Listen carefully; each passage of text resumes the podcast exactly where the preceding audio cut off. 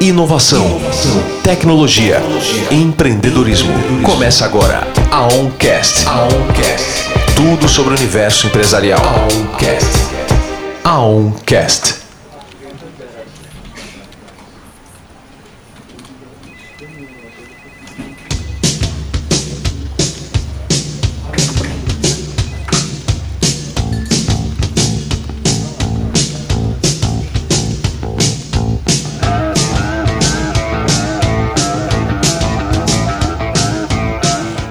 Em mais um Mauncast. Vocês, nossos ouvintes, eu gostaria de convidá-los para estar conosco em mais um conteúdo que é de interesse aí do meio empresarial, do meio digital, que é o qual nós estamos inseridos. E hoje, novamente, eu estou muito bem acompanhada. Estou aqui com a doutora Isabela Anunciato e com o doutor Bruno Baldinotti. E hoje nós falaremos a respeito do que é necessário para você abrir uma empresa. Dr. Bruno Baldinotti, que é especialista em direito empresarial, vai nos falar agora um pouco das maiores dificuldades que os brasileiros empreendedores têm enfrentado aí na hora de abrir a sua empresa. Dr. Bruno? Olá, gostaria de é, agradecer aos nossos ouvintes e espero que tenham um, um bom Aoncast nessa, nesse dia.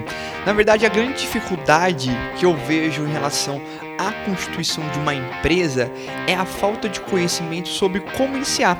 É, eu sempre digo em aulas, em eventos, que construir uma empresa é tem um, um, se assemelha à construção de uma casa. Então, na medida que eu tenho um alicerce que ele é mal estruturado, quando eu tenho a, a construção dessa casa, certamente eu vou ter danificações, eu vou ter problemas de fundações.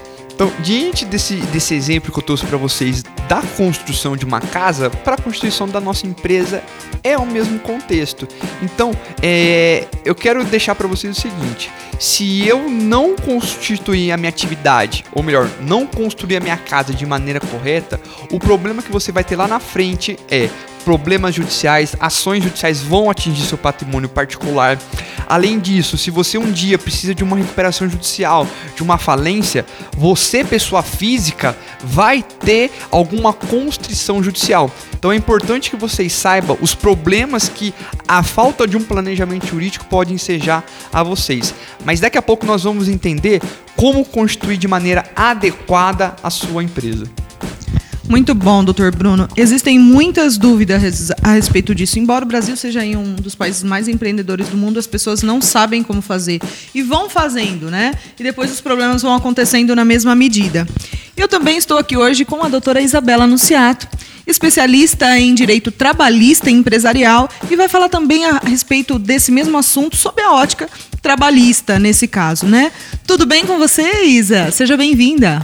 Obrigada, Cia. É um prazer participar novamente do OnCast. Sempre muita informação bem-vinda, né?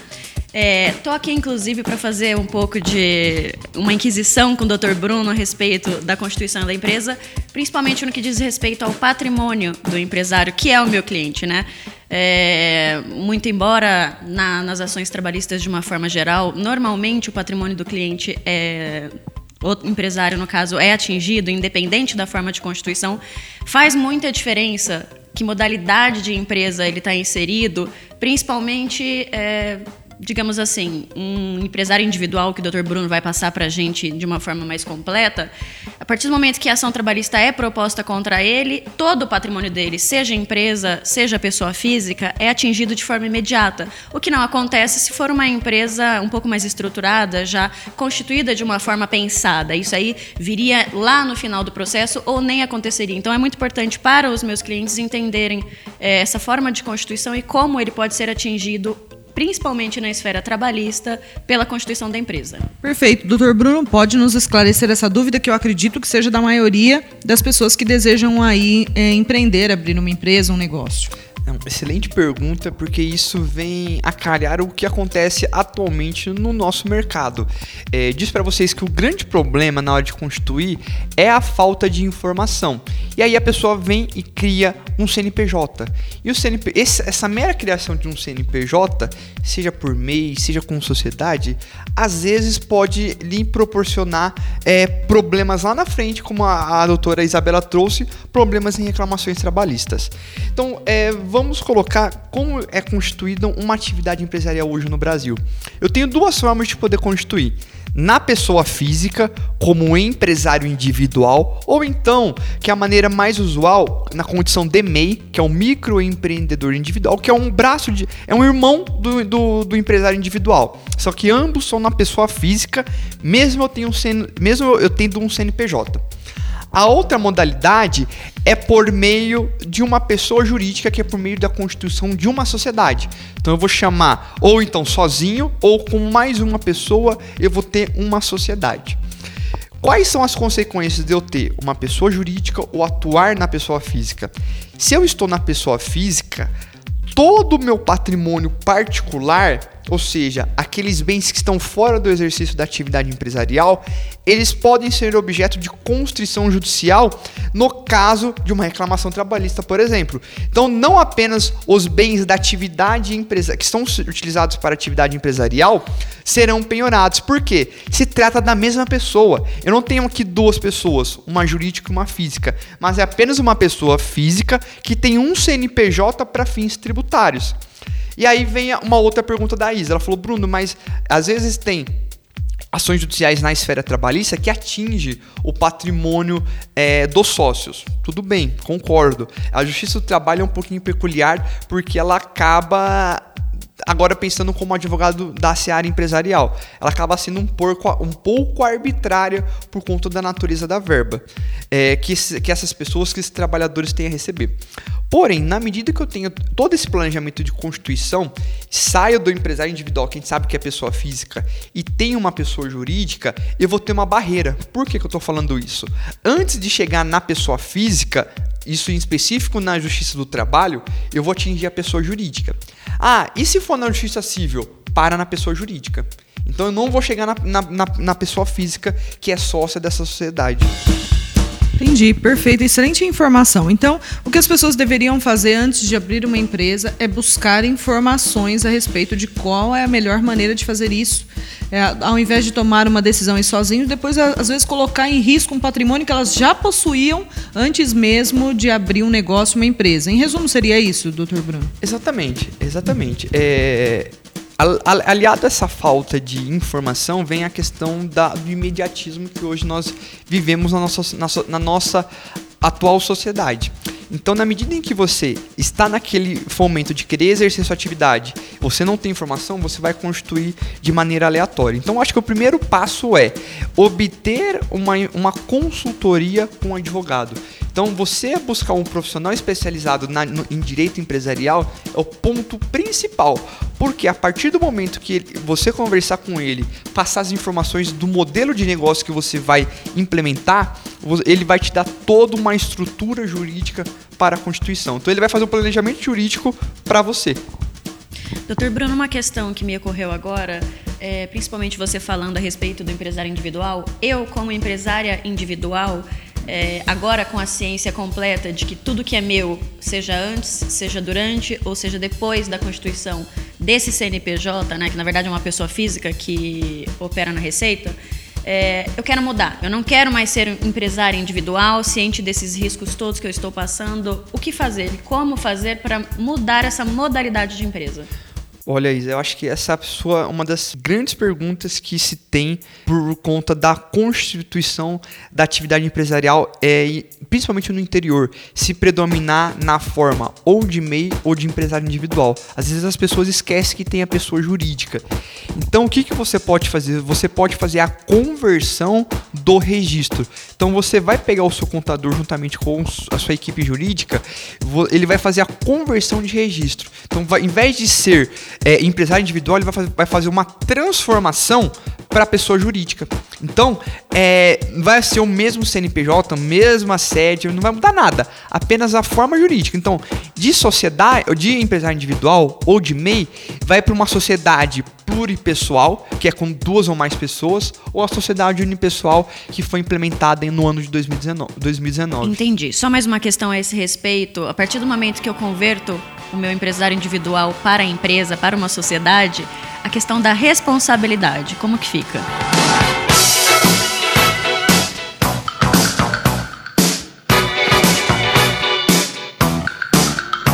olha, essa questão da responsabilidade ela é muito discutida, mas partindo do pressuposto de que quem constituiu a, a dívida foi aquele CNPJ, então na medida em que você faz a conversão de registro, fica vinculado àquele CNPJ.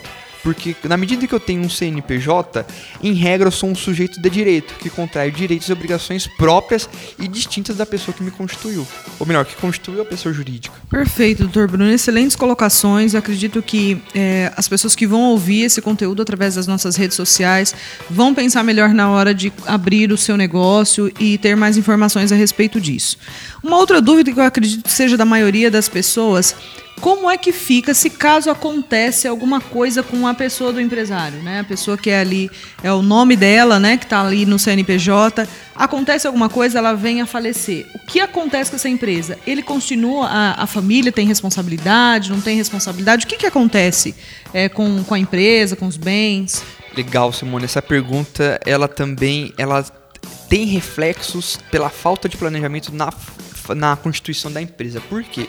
Se eu estou na pessoa física, é e o empresário, ou melhor, se eu estou como empresário individual, eu estou na pessoa física. Então, se a pessoa física morre, consequentemente, o empresário individual também vai morrer. Por outro lado, se eu estou numa sociedade e os sócios morrem, a pessoa jurídica, que é o agente econômico, que é o empresário, ele vai, ele vai continuar. E exceto a disposição do contrato social, os herdeiros vão receber é, as, o equivalente às cotas sociais. Então vai fazer a liquidação e ele, vai receber os haveres. A única exceção é se prever o contrato social ou sócios remanescentes convencionarem com os herdeiros, é deles participarem da, da sociedade. Então veja as distinções entre eu ser empresário individual e eu ser é, é, pessoa jurídica. Lembrando, se o empresário individual tem dívidas, é, aquele patrimônio dele particular também vai ser utilizado para poder pagar as dívidas que ele constituiu na atividade empresarial. Perfeito. É, excelente. E eu já posso, é, no, na, no, decorrer da minha empresa, do meu negócio, eu já decidi o que eu quero que seja feito com a minha empresa, caso eu, eu não esteja mais. Eu já posso definir isso em contrato, ou é um testamento? Não sei, sou leiga nesse assunto, doutor Bruno. Nos ensina aí. O que, que a gente deve fazer como empresário? Como empresário, é, o primeiro ponto é definir como você vai querer constituir. Definir o que vai, será como é, pessoa jurídica, como sociedade. Então, no contrato social, você já pode deixar previsto como vai ocorrer essa sucessão, seja pelo ingresso dos herdeiros na sociedade, seja pelos herdeiros receber os haveres, porque nem sempre ter o herdeiro dentro da sociedade significa que vai ser algo benéfico. Às vezes pode ser um herdeiro que ele vai dilapidar todo o patrimônio e vai trazer prejuízo. Então, é, todo esse ponto, esse aspecto de sucessão, ele vai ser definido na constituição da sociedade em contrato social. Tudo bem, doutor Bruno, mais uma, uma questão, na verdade eu quero saber a sua opinião agora a respeito das modalidades de constituição, de abrir a empresa em si. É, na sua opinião profissional, qual é a vantajosa, a mais benéfica modalidade? Qual é a melhor empresa para se abrir no Brasil hoje? Tem uns meninos bom novo hoje aí na rua, pra lá e pra cá, que corre pelo sério. Como empresário, é, como pensando no empresário, ele fala, Bruno, eu quero exercer sozinho a minha atividade. Eu não quero sócio, porque sócio dá dor de cabeça, sócio é igual, é igual relacionamento, vai dar trabalho daqui a pouco. Então assunto é... delicado, assunto delicado.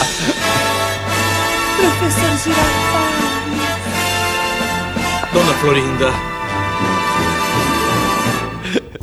Tudo é flores no começo. Então, é qual a melhor estrutura jurídica? Então eu tenho que, eu tenho que pensar não apenas em fazer com que ele tenha em prática o seu plano de negócio, que ele bote para rodar, mas que ele tenha uma proteção patrimonial, porque no final do dia quem que eu tenho que proteger? Não apenas a atividade, ou melhor, não apenas, apenas constituir, mas eu tenho que trazer uma segurança para que, na medida que ele empreenda, ele não vai ter prejuízos com o seu patrimônio. Até por isso a essência do empreendedorismo e a criação de pessoas jurídicas. Então, se ele fala, Bruno, quero sozinho, eu vou falar, meu, se você tiver capital inicial, constitua a sociedade unipessoal, que ela é um, um instituto jurídico novo que surgiu no ano de 2019 com a lei de liberdade econômica.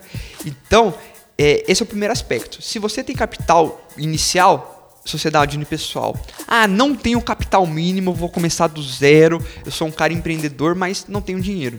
Tudo bem, então o que, que eu vou sugerir para você? Dependendo da sua atividade, ou vai ser como MEI ou como vai ser empresário individual. Porém, ao contrário do que acontece no país, é, a gente vai fazer um planejamento de é, a curto a médio prazo. Por quê? E nós vamos chegar no momento que você vai estar tá exercendo, que o empresário vai exercer a atividade, que eu vou falar o seguinte: vamos converter o registro. Ou seja, sai da pessoa física e vamos para a pessoa jurídica. Porque, por que, que eu falo isso? Na prática, na vida real, é, por conta dessa falta de informação e por conta de uma má assessoria, às vezes, do jurídico ou da contabilidade, as pessoas ficam anos e anos como empresário individual e, portanto, na pessoa física. Consequência e resumo da ópera. É, hoje o Brasil ele está vivendo uma crise que, consequentemente, atinge vários empresários, vários agentes econômicos. E o primeiro credor que você deixa de pagar é o Estado. O Estado é, é, é em termos de atuação judicial é igual a trabalhista, então ele passa por cima, literalmente, dos bens particulares. Então já houve casos, por exemplo, que por conta de uma má consultoria, é, a, na pessoa física, por conta de estar como empresário individual, obteve uma dívida de 500 mil reais que poderia ser é, amenizada se tivesse feito o, a conversão de registro e então toda essa dívida estaria para a pessoa jurídica. Então esse é o primeiro ponto, como sociedade, é, se eu for querer exercer sozinho. Então, tem esse planejamento se você não tiver capital, ou então se você tiver capital como sociedade unipessoal. Ah, Bruno, quero uma sociedade, eu sei que sócio dá problema, mas é, a gente sabe regularizar. A gente quer casar, né? Mesmo sabendo é. que casamento tem problema, não é, Bruno? Sem dúvida. E casamento. E, e a sociedade é igual casamento. No começo é flores. Só que se você não tem um planejamento jurídico adequado, acordo de sócio, acordo de acionista, até mesmo no contrato social, vai dar divórcio. E às vezes no divórcio alguém acaba se prejudicando. Então, se você fala, Bruno, quero sociedade, o que, que eu vou te orientar? Sociedade limitada e acordo de sócio. A mesma regra se aplica aí para um casamento, não é mesmo? Exatamente. Doutor Bruno é especialista em casamento? Não, ainda não, né, doutor Ainda Bruno? não. Assunto excelente para os, os, empresários aí, para as pessoas que estão desejando aí abrir um, um, negócio. E eu acredito que a maioria das pessoas acaba perdendo muitos negócios. A gente tem um alto índice de empresas que fecham no Brasil e pessoas que ficam extremamente endividadas depois que uma empresa se fecha, depois que o negócio se perde, inclusive com problemas na área trabalhista trabalhista, não é mesmo, doutora Isa? Sim, isso mesmo, Si. É, o primeiro problema que surge quando a empresa começa a dar indícios de uma, de uma crise financeira é a questão trabalhista. Por quê? É, a despeito do doutor Bruno ter falado que o Estado é o primeiro que a gente deixa de pagar, mas dentro da empresa, dentro da atividade empresarial, quando o empregador está começando a ficar ruim das pernas, ele começa a deixar de lado algumas verbas que ele deveria estar pagando para funcionários e não o faz.